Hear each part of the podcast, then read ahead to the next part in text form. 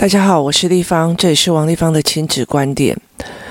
我儿子最近遇到一个非常大的状况，就是其实有一段时间了，然后他对工作室里面的一个小帅哥哦，就产生满满的恶意哦。那这个小帅哥大概只有三岁左右，那他呃很会讲话，但是。呃，他很喜欢跟大孩子玩。所谓的大孩子哦，他不会去找那个三岁左右，他也不会去找四岁左右，他会找那个小二、小三的大哥哥、大姐姐们一起玩。但是他想要在这里面一起玩的方法，他就是错的。他就是想要跟人家，就像功夫。功夫这样子，或者是然后摆出要跟人家打架啊，或者要枪毙别人的那种动作，这样子，就是要跟人家拼个输赢的那个状况哦。那他其实他姐姐也差不多是这样子，但是因为他就是想要跟姐姐的这一群是变成朋友。那有一半的一个状况就是在于是因为工作室后来亲呃我没有开班嘛。所以导致后面比较小的这一群孩子哦，他们是没有自己的朋友的哦。他们来工作是一个很大的状况，就是他们在跟着姐姐跟哥哥的朋友们玩哦，所以他们没有自己的朋友。那这个是算最小的一个孩子哦。那他从出生我就一直看着他，但是因为他长得非常可爱又帅，然后整个人又甜美哦，所以。大部分的大人哦，对他来讲都非常非常通融哦。对这些大哥哥哦、大姐姐们来讲，就是我们在玩什么，这个小孩子就过来把他弄坏哦，或过来把他弄乱哦。那大哥大姐就会生气，你知道吗？那生气之后，他就觉得说，那大人应该要出力这样子。可是因为他太可爱了，所以大家就对他非常非常通融哦。那这个通融对大的孩子们来讲哦，真的是一个非常过分的所谓的纵容哦。我们的通融会变成孩子眼中的纵容，他觉得我们都没有在教这个孩子哦。那所以他们就会开始自己教了。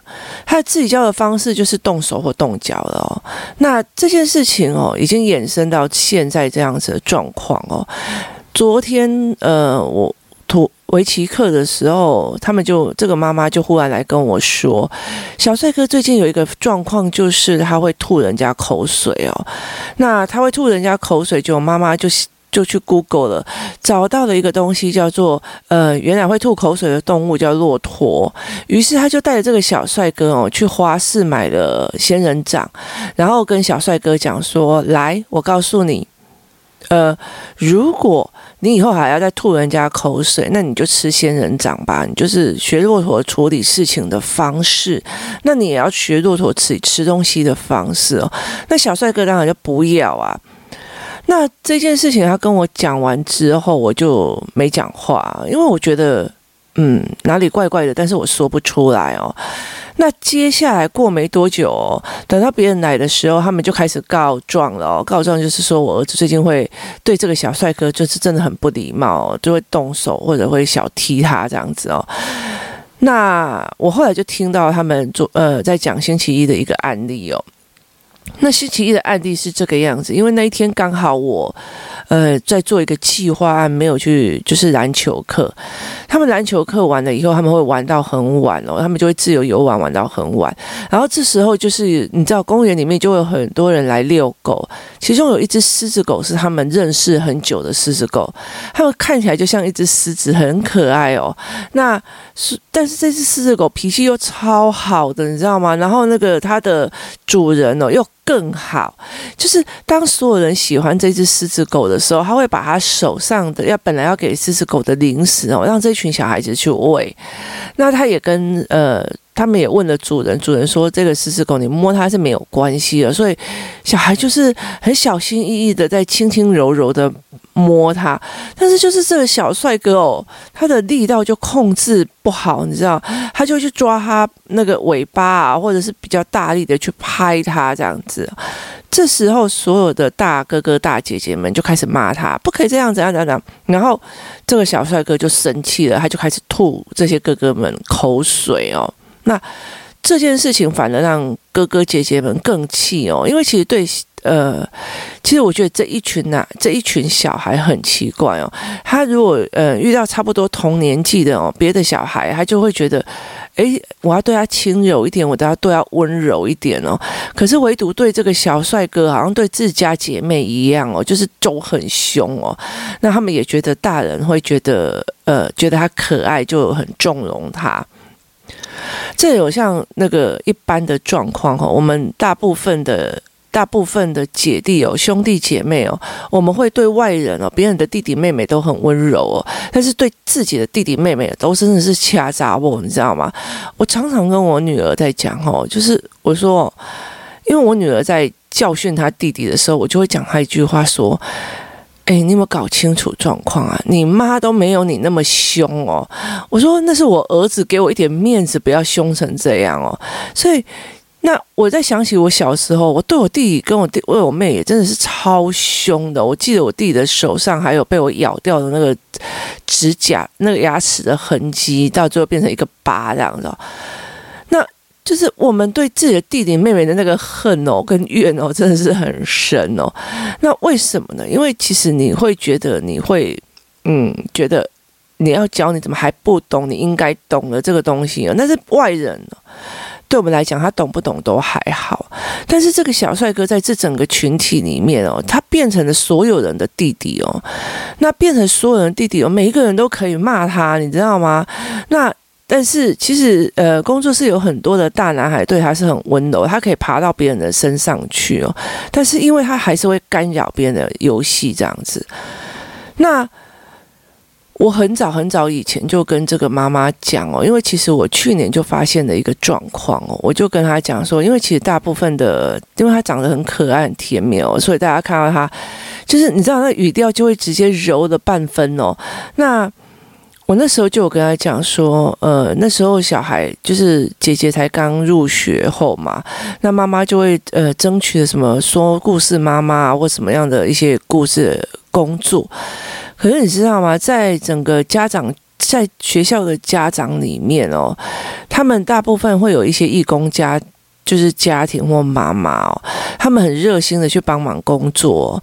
但是我就跟这个妈妈讲说，可是你还有一个小孩哦，这个小孩两岁多，正可爱的时候，大家不会跟他计较哦。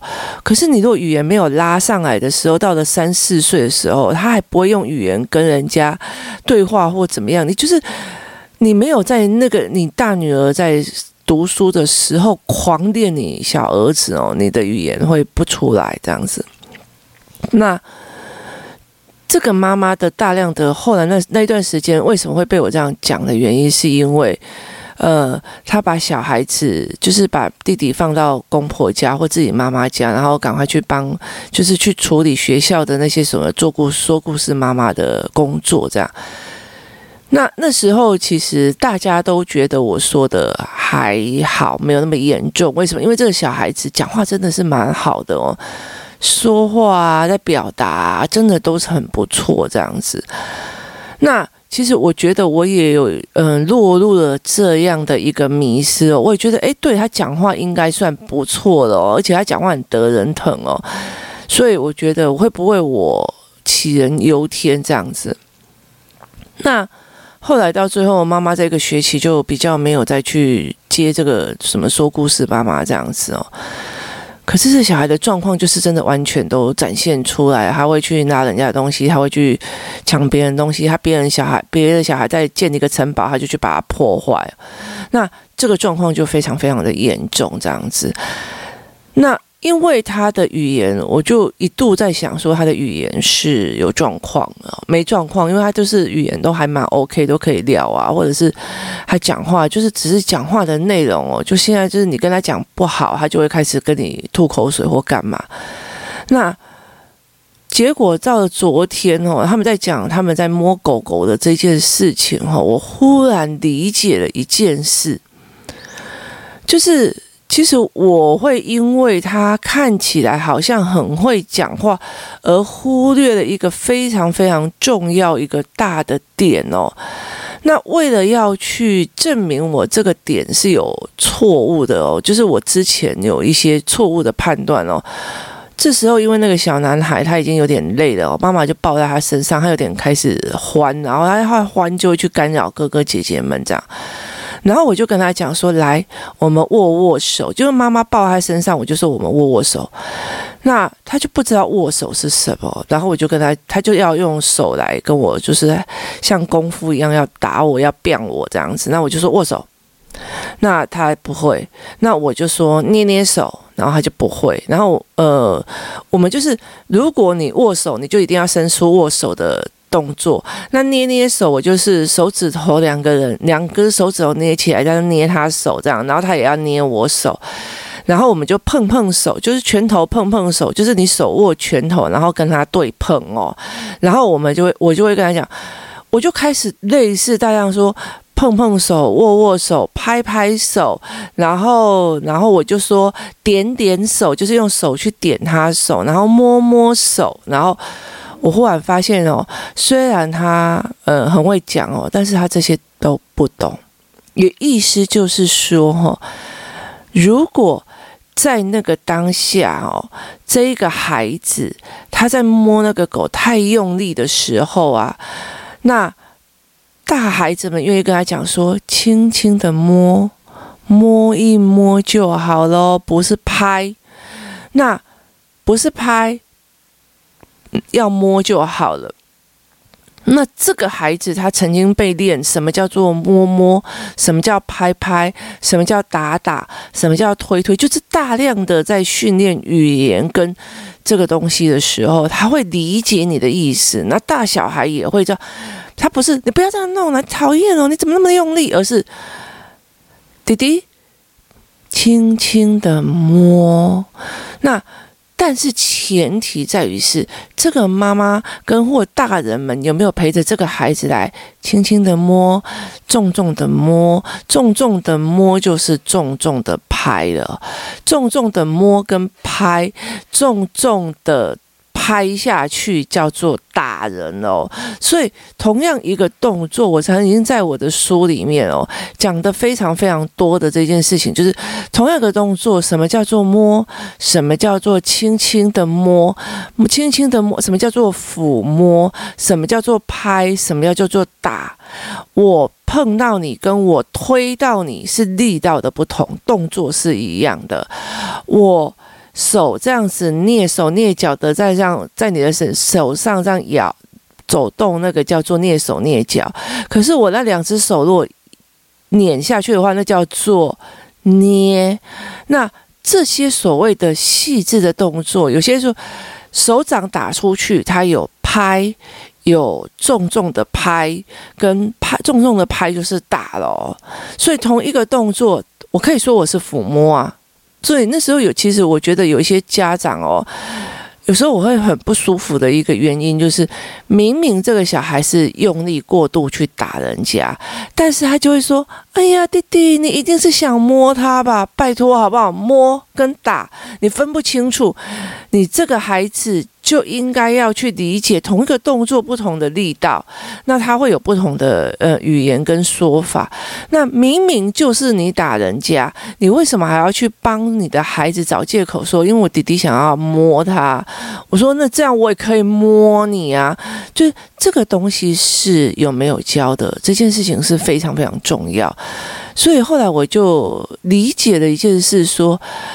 这个三岁的孩子哦，虽然他可以讲我不喜欢，不要打我，我不喜欢这玩意，我要玩，我要秀，然后，但是他很多所谓的细致的东西，他分不清楚哦。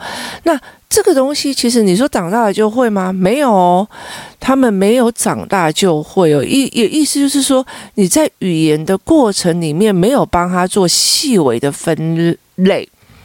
那我也有遇到三年级，前阵子我也有谈过，三年级在上思考课的时候，他分不清楚音乐家所谓的音乐工作者，他有分交响呃音乐，他有分交响乐，他有分古典乐，他有分传统乐曲，他有分很多。然后所谓的音乐家跟乐团是不一样的，那古典乐的乐音乐家跟音乐者又是不一样的哦，是他们没有玩到这么的细致哦。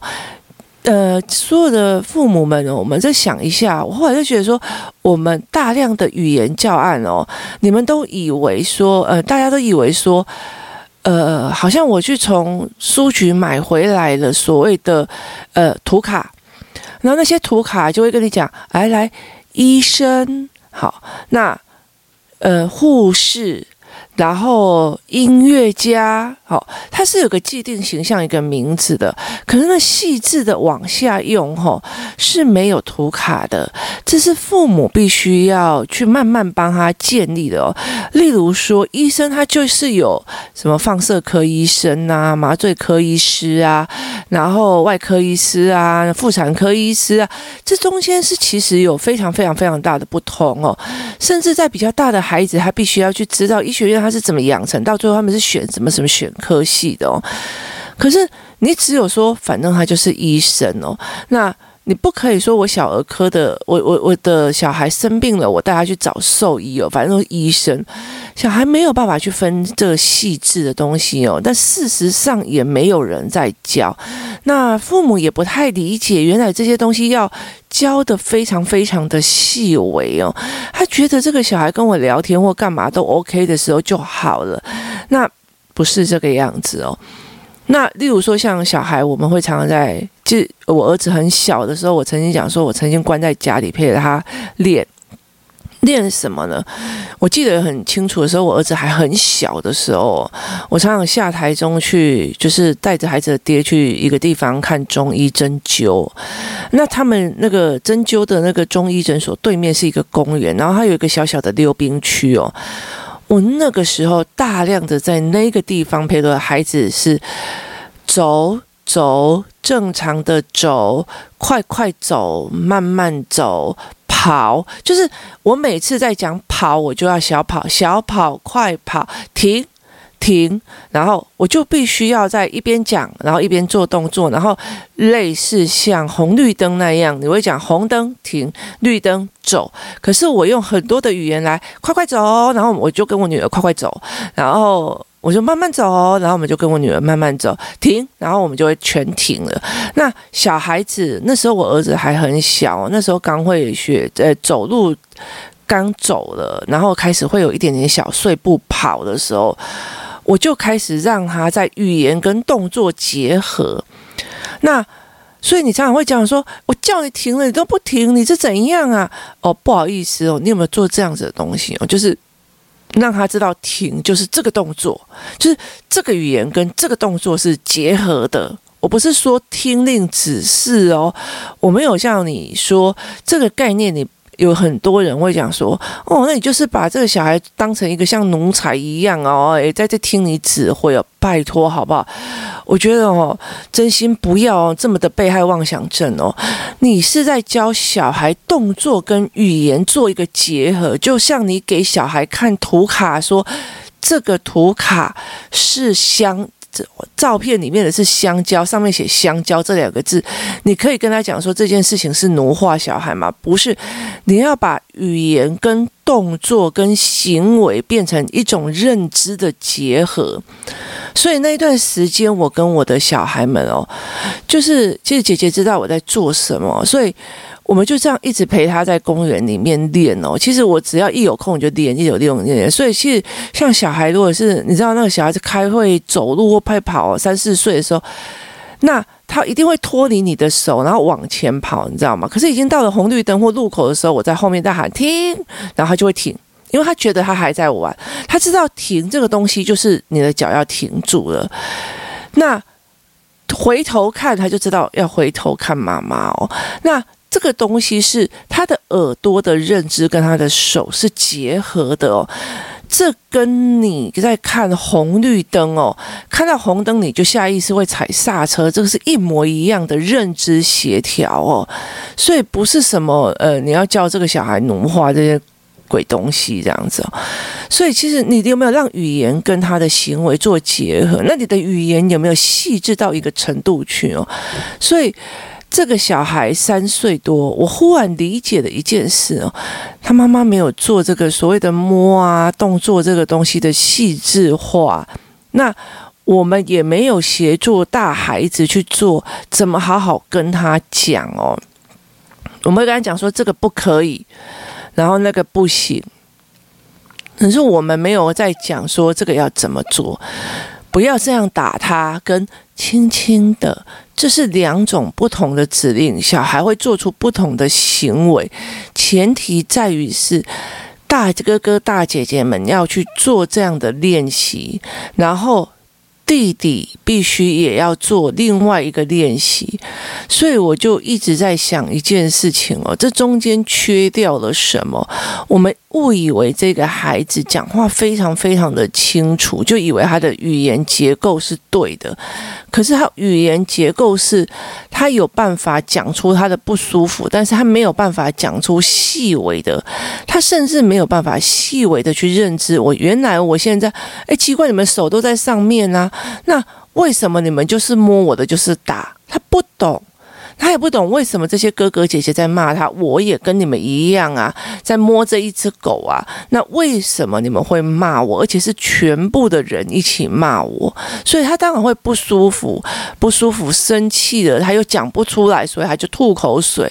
所以吐口水这件事情是后续的，前面这个东西才必须要去协助这个孩子说什么叫摸。什么叫做拍？什么又叫做推？什么叫做打？其实同一个动作。你手掌打开，你摸是轻柔的，你推是往前把物品移动，你拍是拍它，你打就是力道的不同，动作都差不多，只是力道不同哦。然后认知也不同哦。例如说，我拍一下我同学，例如说，我现在已经好几。呃，已经几十岁，然后遇到我国中同学，我就给他从肩膀这样拍下去哦，哎，好久不见哦，好，那我就要拍哦。可是我同样的力道，同样的动作放在三岁小孩身上，不好意思哦，那已经算家暴或者是打人了哦。所以这个东西其实是有不一样的，包括我的动作，包括他的动作，包括这个受被我打的这一个受体哦，它是什么样的动作？所以。其实，在这整个当下之后，我觉得在这整件事情的时候，我就开始反思哦，呃，我应该在怎么协助这群孩子哦，去去做。那我昨天想了一个晚上的时候，我就在想说，诶，我可以叫他妈妈来陪他练习这件事情哦。可是我后来想一想，不对哦，因为这是双方的。也意思就是说，这个孩子的这个行为最困扰的应该是他的姐姐。那后来他姐姐都不太站在他这一边哦，就是如果呃他去影响了其他的大哥哥大姐姐们哦。基本上应该是这个姐姐应该要去帮自己的小孩弟弟讲话，可是他弟他已经没有办法了，就是他不帮他了。为什么？因为他也是受害者之一哦。那所以我在这整个过程里面有一个非常非常大的领悟哦。当初我是带着我女儿陪我儿子一直练这件事情哦，所以其实我女儿有一个状况，她是她知道我妈有在教这个弟弟，短时间之内。这个孩子会 OK 的，但是就是他短时间之内，这个小孩子可能会对我很不舒服。但是我看到我妈有在教哦，这件事情非常非常重要。那我教除了教我儿子什么叫做快快的、慢慢的跑停这样子这件动作之外，我女儿也在学着说：“弟弟，慢慢的、快快的，就是他不是在那边，你不要那样跑啦，他不是，而是慢慢的。”慢慢的走，他很理解我给的跟我儿子的说法，跟他的说法是变成我女儿，也意思就是说，我在练我儿子的呃语言跟行为的认知的时候，我同时也在教我的女儿怎么跟我儿子说话。他不会在那边讲不要跑，而是他在那边讲弟弟慢慢的走，他。很理解这件事情哦，所以其实我那个时候是一次再教三个哦，就是再教两三个这样子去做，就是他必须我改变了我的语汇，我也要让我的孩子听得懂我的语汇，我让我的女儿也听得也理解了我跟我自己的弟弟的语感必须要建立在什么样的状况。那后来我在想说，我儿子没有练到这一块，所以。呃，他才会对这个孩子的状况哦产生了一种呃非常大的隔阂哦。那这整件事情哦，我没有让他看到我在教这个孩子。那呃，对方妈妈也没有让他看到他在教，他只是一直在把小孩拉走这样子。那我也没有教我的儿子要怎么去教他。我常常会跟他讲说：“哦，那我给你多少钱，去教他这样子哦。”那他，你知道，我儿子就追着他跑这样。那我前阵子一段时间，他就跟我讲说，他觉得小帅哥怎么讲都讲不听哦。我那我就会跟他讲说：“哦，所以我叫你写字要专心的时候，怎么讲都讲不听，其实跟小帅哥一样，让人家生气是吗？”那我觉得让他理解到了哦。这样子也就够了，因为他其实已经呃大量的在这个小帅哥身上知道了什么叫讲不听，什么叫教不会哦。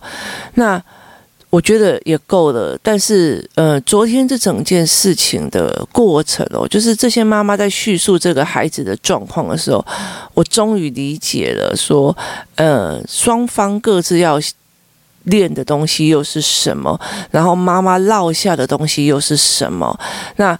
该怎么一起去教哦？这才是比较重要的。那本来我想说，哎，我就是发个讯息给妈妈说，哎，你最近要教小帅哥这些东西哦。那后来我就想想不对劲哦，因为其实这小开哥会大量跟所有的人玩哦，所以我其实必须要让孩子们哦。